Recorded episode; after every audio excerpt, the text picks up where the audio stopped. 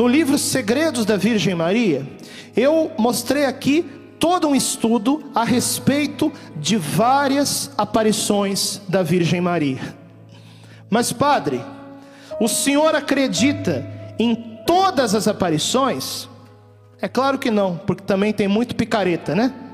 Mas a igreja tem critérios de discernimento muito claros para distinguir os frutos espirituais que nos ajudam a ver se uma aparição tem origem divina ou não. Aliás, esses critérios está aqui no livro Segredos da Virgem Maria, para que você também aprenda a discernir as aparições verdadeiras das falsas aparições.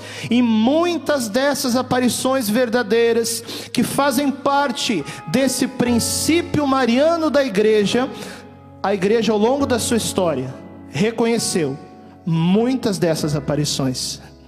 A igreja não tem somente uma autoridade petrina, a igreja tem também uma autoridade mariana. E eu quero que você se coloque agora no tempo que a Virgem Maria conviveu com os apóstolos entre o Pentecostes e a sua gloriosa Assunção. Sabe quanto tempo que foi? Segundo a beata Catarina Emmerich, mística da igreja, que inclusive inspirou o filme do Mel Gibson com as suas visões, o filme da Paixão de Cristo, a beata Catarina Emmerich diz que Nossa Senhora, depois do Pentecostes, ela viveu 14 anos aqui na terra, convivendo com os apóstolos. Nós ouvimos na primeira leitura de Atos dos Apóstolos que naquela evangelização que acontecia ali, quando Pedro evangelizava, quando Paulo evangelizava, quando Silas evangelizava, havia ali na igreja apostólica duas autoridades: a autoridade de Pedro, que presidia a Assembleia dos Apóstolos, e havia ali também a autoridade da Virgem Maria, que como mãe, ela estava em meio aos apóstolos, ela orava com os apóstolos, ela orava pelos apóstolos, ela consolava, ela encorajava, ela participava da Santa Missa com os apóstolos, nos diz São João Paulo II, na sua última encíclica, Eclésia de Eucaristia. Gente, imagina a alegria de Nossa Senhora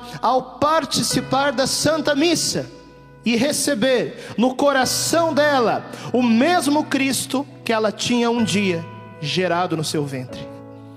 É como se o mistério da encarnação acontecesse de novo ali, no ventre de Maria, porque você sabe, a hóstia consagrada não é pão e não é vinho, tem aparência de pão, tem aparência de vinho, mas é o corpo e o sangue de nosso Senhor Jesus Cristo. Nossa Senhora, cada vez que ela comungava, é como se acontecesse nela novamente o mistério da encarnação. Nós estamos numa Santa Missa, sim ou não?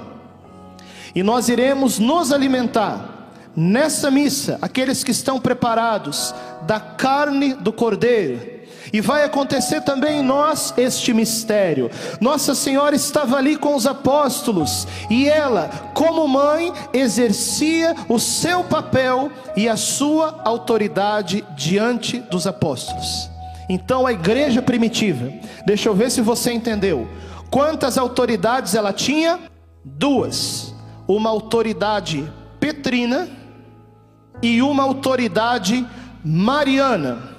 A teologia católica, através de um teólogo chamado Von Balthasar, um dos mais influentes no Concílio Vaticano II, chamou isso que eu estou falando para vocês de o princípio petrino da igreja, que diz respeito à hierarquia, o Papa, os bispos em comunhão com ele e assim por diante. E Von Balthasar chama isso também, que eu estou falando para vocês, de o princípio mariano da igreja.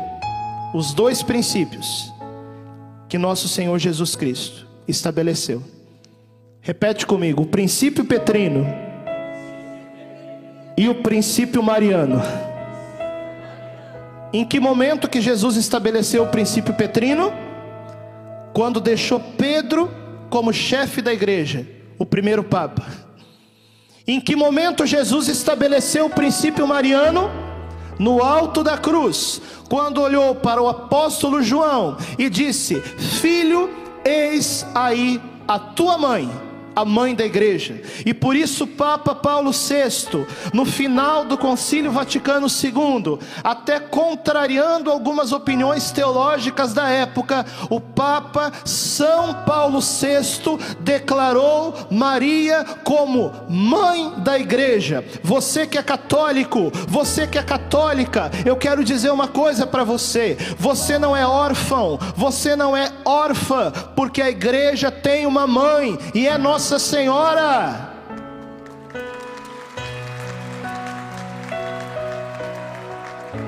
A igreja não é um orfanato, a igreja é a comunidade daqueles que no Cristo são também os filhos da Virgem Maria o princípio petrino da igreja e o princípio mariano da igreja. Enquanto o princípio petrino nos fala de uma hierarquia com papa, com bispos, o princípio mariano, que é tão católico quanto o princípio petrino, e que, segundo o Papa São João Paulo II, o princípio mariano da igreja é ainda mais fundamental do que o princípio petrino, porque a igreja é gerada na nas entranhas de Nossa Senhora, no Cristo. Muito bem, esse princípio mariano da igreja diz respeito a tudo aquilo que é espiritual. Você está entendendo? O amor, as virtudes, os dons do Espírito Santo, tudo isso diz respeito ao princípio mariano da igreja, que se personifica na figura da Virgem Maria, porque ela é imaculada, ela tem todos os dons, ela tem todas as virtudes, ela tem todos os carismas, ela é a carismática por excelência, porque ela é a esposa do Espírito Santo. Dizem os santos da igreja que, no primeiro instante da vida terrena da Virgem Maria, no ventre de Santa Ana, Nossa Senhora ali, ela recebeu uma ciência infusa do conhecimento de Deus, né? E ela, no primeiro segundo de vida, amava mais a Deus do que todos os anjos e todos os santos juntos. E por isso que o anjo Gabriel, quando desceu do céu para anunciar que ela seria a mãe do Salvador, o anjo extasiado estava ali diante dela, e o anjo via em Nossa Senhora um amor tão grande que ele nunca tinha visto, nem mesmo nos anjos do céu. Por isso ele proclamou: Ave cheia de graça. É o princípio mariano da igreja. Nós nascemos de Maria. Nós que somos igreja, que somos corpo de Cristo, nascemos do útero de Nossa Senhora. Senão nós não somos corpo de Cristo. E por isso esse princípio mariano da igreja, ele é tão fundamental, ele se personifica em Nossa Senhora, e ela ali ensinando os apóstolos, os apóstolos ela vai perpetuando durante toda a história da igreja essa sua presença, também por meio das suas aparições. Aqui no meu livro, Segredos da Virgem Maria, que nós vamos estar lançando nesse acampamento mariano, mas que você já pode adquirir, né? Pelo loja.cançãonova.com, pelos telefones que vão aparecer aí na sua TV, aqui na Canção Nova também. No livro Segredos da Virgem Maria, eu mostrei aqui todo um estudo a respeito de várias aparições da Virgem Maria. Mas, padre, o senhor acredita em todas as aparições? É claro que não, porque também tem muito picareta, né? Mas a igreja tem critérios de discernimento muito claros para distinguir os frutos espirituais que nos ajudam a ver se uma aparição tem origem divina ou não. aliás, esses critérios está aqui no livro, Segredos da Virgem Maria, para que você também aprenda a discernir as aparições verdadeiras das falsas aparições. E muitas dessas aparições verdadeiras que fazem parte desse princípio mariano da igreja, a igreja ao longo da sua história reconheceu muitas dessas aparições. A igreja reconheceu, por exemplo, a aparição de La Salette na França. A igreja reconheceu oficialmente a aparição de Fátima em Portugal. A igreja reconheceu oficialmente a aparição de Lourdes na França, Guadalupe no México, Quiberro na Ruanda, Akita no Japão. Todas essas aparições são oficialmente aprovadas por Roma. Agora nós podemos falar também de uma série de aparições marianas que não tem ainda um reconhecimento oficial de Roma, mas que tem um reconhecimento da igreja local por meio dos seus bispos. Só para citar dois casos aqui no Brasil, Simbres em Pernambuco e também Itaperuna no Rio de Janeiro, tiveram uma aprovação, um reconhecimento, uma autorização oficial da igreja para publicar por meio dos bispos locais. Então, quando a igreja aprova uma aparição mariana, é o princípio petrino da igreja que se une ao princípio mariano da igreja e nos diz: aqui nós temos todos os sinais de uma intervenção sobrenatural da mãe da igreja. Podemos citar aqui? Podia citar muitas outras, né? Mas só dar mais um exemplo. Medjugorje, que muitas pessoas perguntam. Final de contas, Medjugorje está aprovado ou não está aprovado? Resposta: as aparições de Medjugorje ainda não terminaram. Enquanto as aparições estão acontecendo, a igreja não pode ainda dar a sua posição definitiva.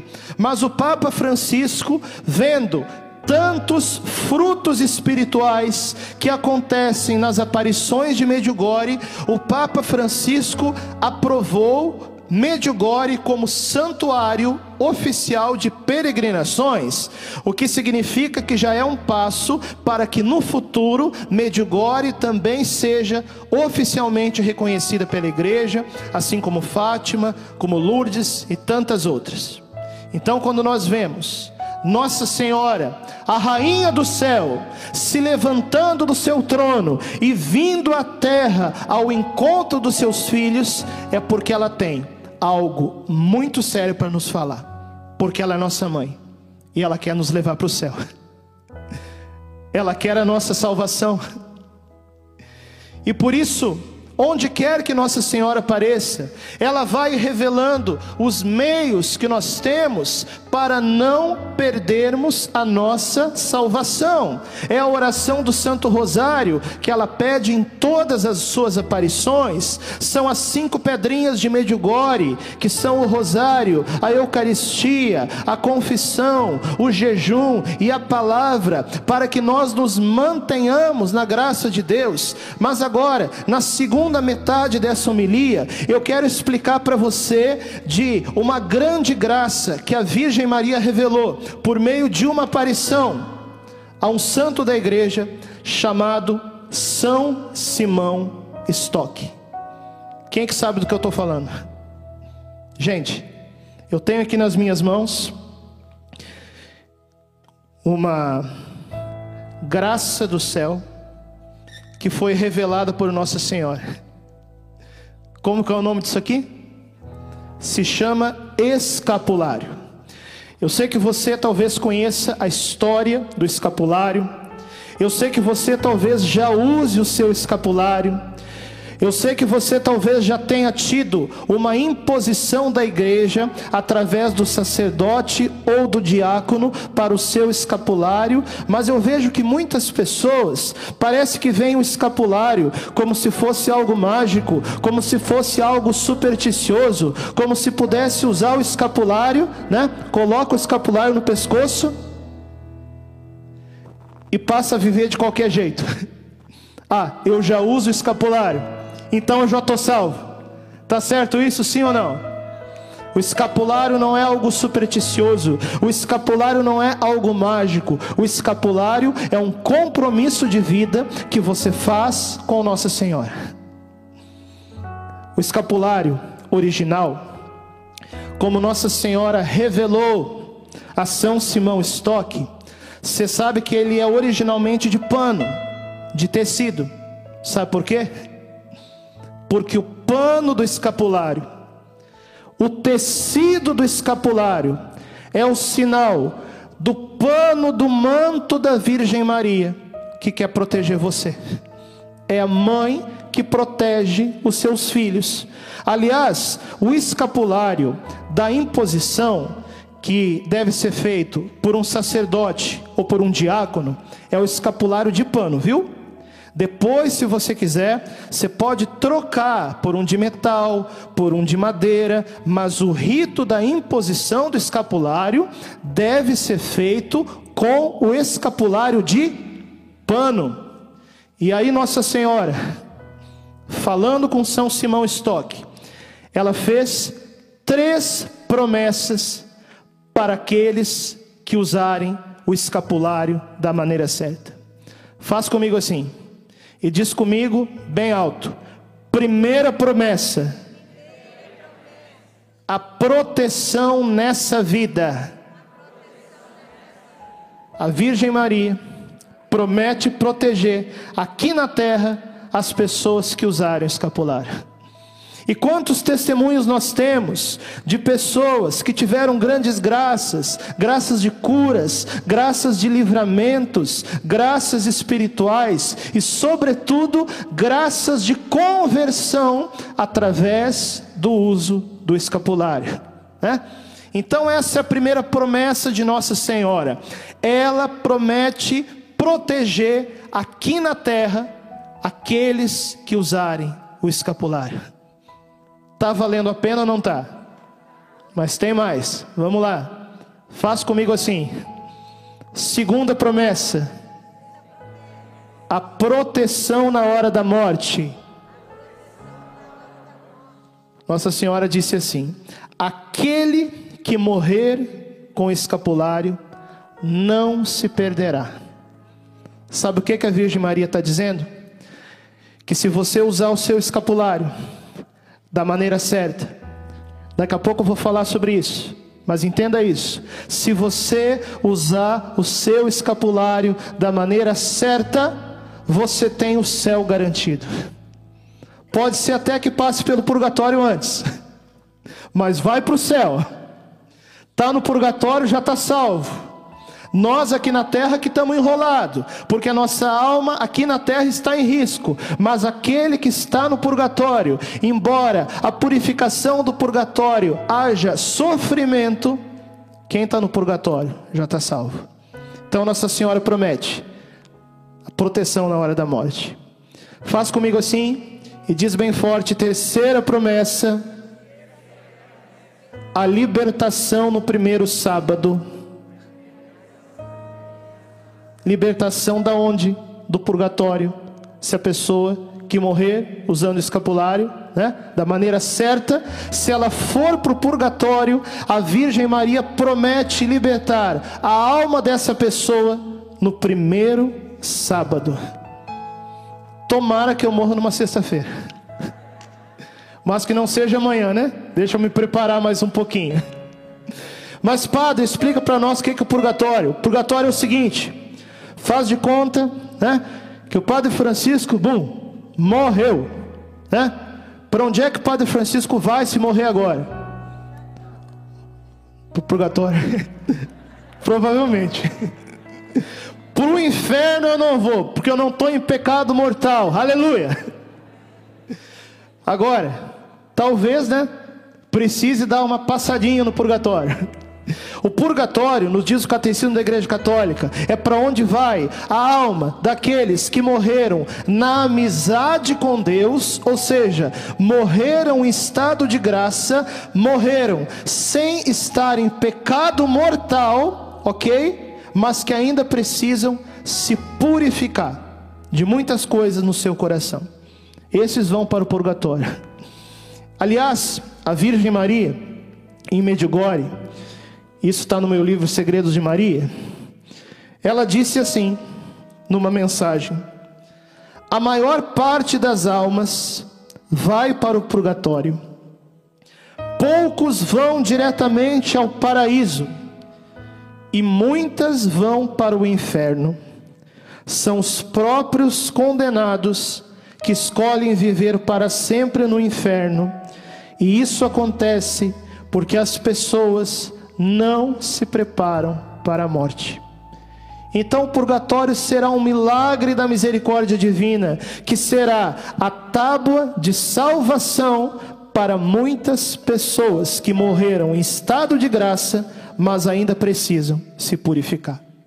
Mas do purgatório só se vai para o céu, viu?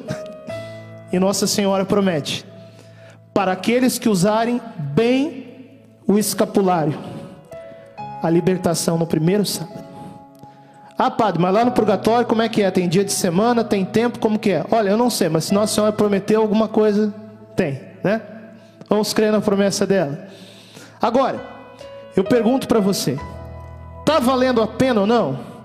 Diante dessas três promessas da Virgem Maria, usar o escapulário, sim ou não? Olha, o céu nunca foi tão fácil. O céu está em liquidação. Não estou dizendo que não tem sofrimento, que não tem cruz, que não tem tribulação, mas olha só o carinho da mãe, olha só o carinho do princípio petrino da igreja, da autoridade materna de Nossa Senhora, que dá aos seus filhos, que dá às suas crianças, que somos nós, meios tão concretos para a nossa salvação e para, no fim das contas, para que nós não morramos em pecado mortal. Esse é o sentido. A promessa do escapulário para aqueles que usarem bem o escapulário é a seguinte: nós não morreremos em pecado mortal.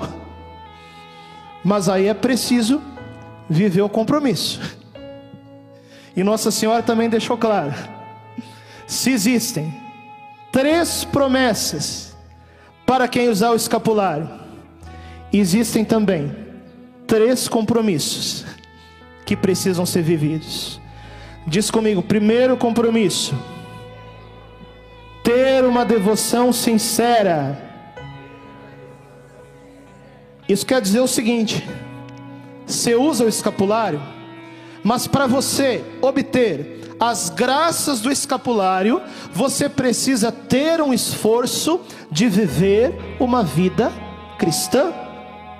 Senão não adianta nada. Volto a dizer: escapulário não é mágica, escapulário não é o pó de pilim-pim-pim, escapulário não é o bastão do Gandalf, não, é um sinal sacramental e que vai dar o seu fruto na nossa vida à medida que nós buscarmos a Deus. Esse é o primeiro compromisso. O esforço para viver a vida cristã. Faz comigo assim. E diz: segundo compromisso, rezar a penitência. O que, que é essa bendita penitência do escapulário? É o seguinte: o sacerdote ou diácono que vai impor o escapulário em você, ele vai colocar uma penitência para ser rezada diariamente. Algo muito simples, que pode ser três ave-marias, né? Ah, padre, mas o padre que me impôs o escapulário, o diácono que me impôs o escapulário, não deu penitência nenhuma. O que, que eu faço? Olha, pergunta para ele. Aí ele vai dar. Às vezes é o padre da sua paróquia, da sua cidade, não sei. Ah, padre, mas eu não sei quem é, não tenho contato. Bom, se quiser fazer uma imposição de novo para garantir, aí na hora da imposição você pergunta: qual a penitência? Geralmente é algo bem simples, né? Pode ser as três Ave Marias. Mas, gente, eu não estou querendo dizer com isso que é para rezar somente três Ave Maria no dia. Tá entendendo? Reze o seu terço, reze o rosário. Eu estou falando aqui um exemplo daquilo que é o mínimo, do mínimo, do mínimo, para alguém que diz amar a Virgem Maria. Faz comigo assim, terceiro compromisso viver a castidade no estado de vida. Isso Nossa Senhora disse expressamente. A promessa do escapulário é para aqueles que viverem a castidade segundo o seu estado de vida. O que, que quer dizer isso? Eu que sou padre, as pessoas que, né, as irmãs, vida religiosa, aqueles que são seminaristas, vivendo bem o seu celibato. E celibato não é solidão, celibato não é solteirice. Solteirice é aquele que está solto, né? Nós que somos celibatários somos, somos homens casados. Eu que sou padre, sou um homem casado com a igreja. Tá entendendo? Esse é o sentido do celibato. Então se vive a castidade no estado de vida de cada um. Os celibatários guardando o seu celibato, aqueles que são casados, vivendo a sexualidade da forma que Deus fez dentro do seu casamento, aqueles que são namorados, esperando o momento certo para viverem aquilo que é próprio do matrimônio. Essa é a castidade segundo o estado de vida. E esse é o terceiro compromisso para aquele que usa o escapulário. Aí eu pergunto para vocês: tá valendo a pena ou não tá? Tá valendo. O céu está em liquidação. A mamãe derrama graças para salvar, né? Para levar os seus filhos a serem salvos por Jesus, que é a nossa salvação. Vamos dar uma grande salva de palmas para Nossa Senhora.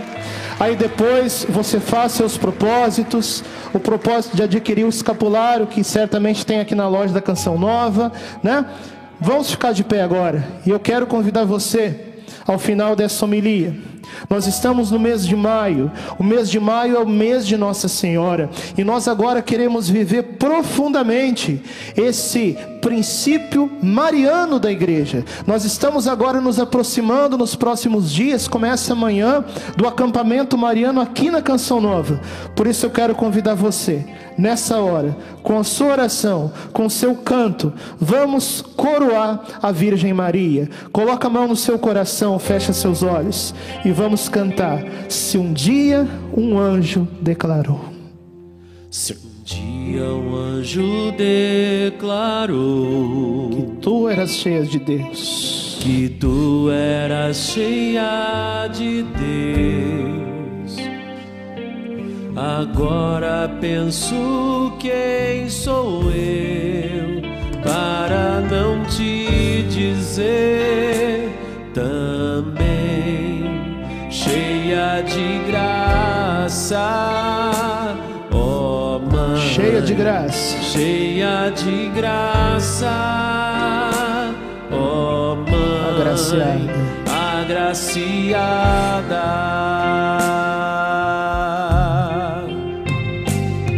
Se a palavra ensinou que todos hão de concordar, cante, que todos hão de concordar, e as gerações te proclamar, e as gerações te proclamar. Agora eu também.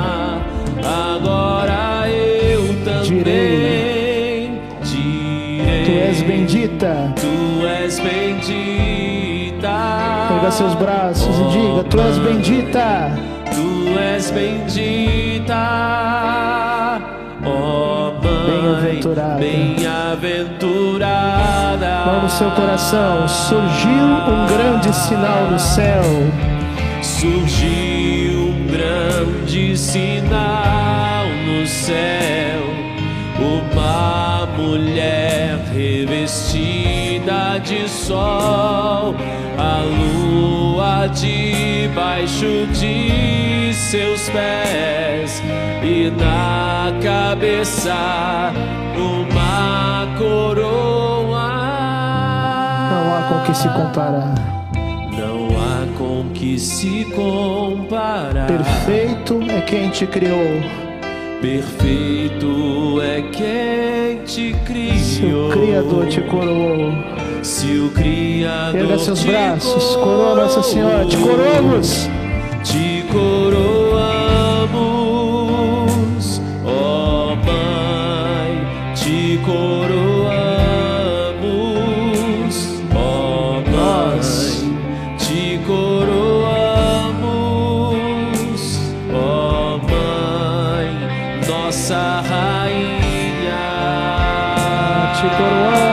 Canta igreja.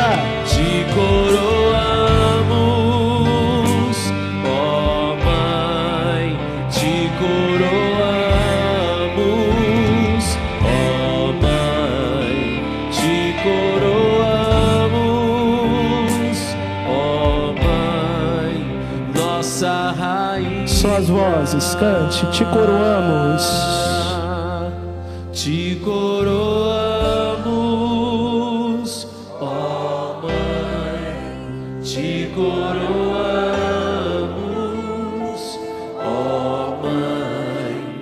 Te coroamos,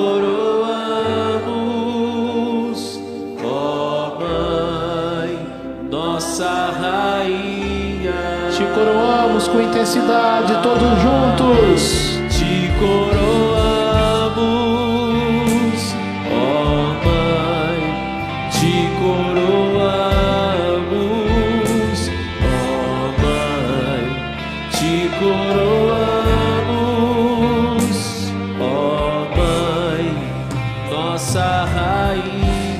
salva de palmas bem forte para a mãe da igreja. Viva Nossa Senhora! Viva! Viva o Rei Jesus! Viva! Viva a Igreja Católica!